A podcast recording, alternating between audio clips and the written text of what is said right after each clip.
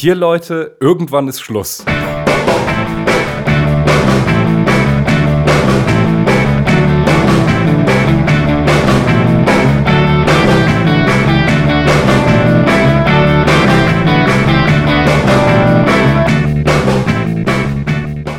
Also was er, was, was er für mich am meisten verdeutlicht hat, ist, okay, wir wissen irgendwie alle theoretischerseits, irgendwann geht die Welt unter. Also zumindest mal die Erde, irgendwann explodiert die Sonne oder irgendwann kommt ein Meteorit an und dann ist Schluss mit der Erde.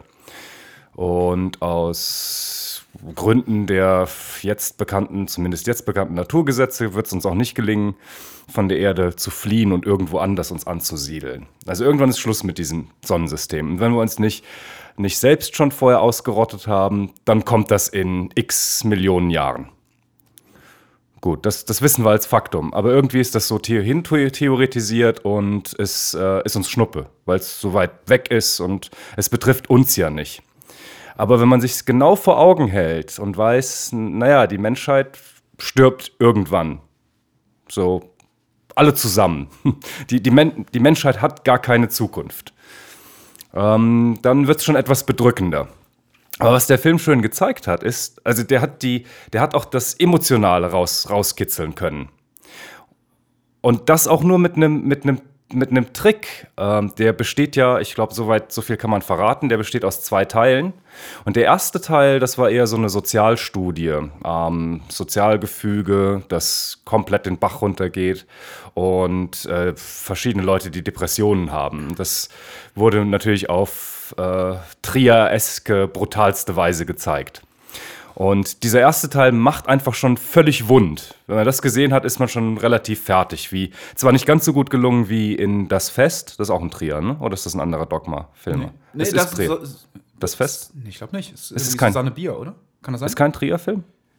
Aber es ist ja so ein Dogma-Film. das ist ein Dogma-Film auf jeden Fall. Ich gucke gerade nach. Ich guck nach. Da, da, also die Situation ist ähnlich, ein Familienfest und da, da geht es nicht, äh, nicht so gut zu. Und danach ist man, ist man ziemlich betrübt. Und dann kommt erst der zweite Teil, in dem die Welt untergeht. Und weil man so sensibel geworden, jedenfalls ging mir das so, weil ich so sensibel geworden bin, schon so bedrückt war durch den ersten Teil, hat dann dieser Weltuntergangsteil zum ersten, äh, nicht ganz zum ersten Mal, so im äh, pubertären über den Tod und die Welt nachdenken kam das auch schon mal auf. Aber in dem Film, in dem Film äh, äh, hat, hat das dann, hat diese, dieser Weltuntergang, der, der hat mich emotional auch völlig dahin gerafft. Die, die, diese, dieses, dieses wirklich vor Augen haben, hier Leute, irgendwann ist Schluss. Und das, das, fand ich, das fand ich faszinierend an dem Film. Dass er das, dass er das geschafft hat.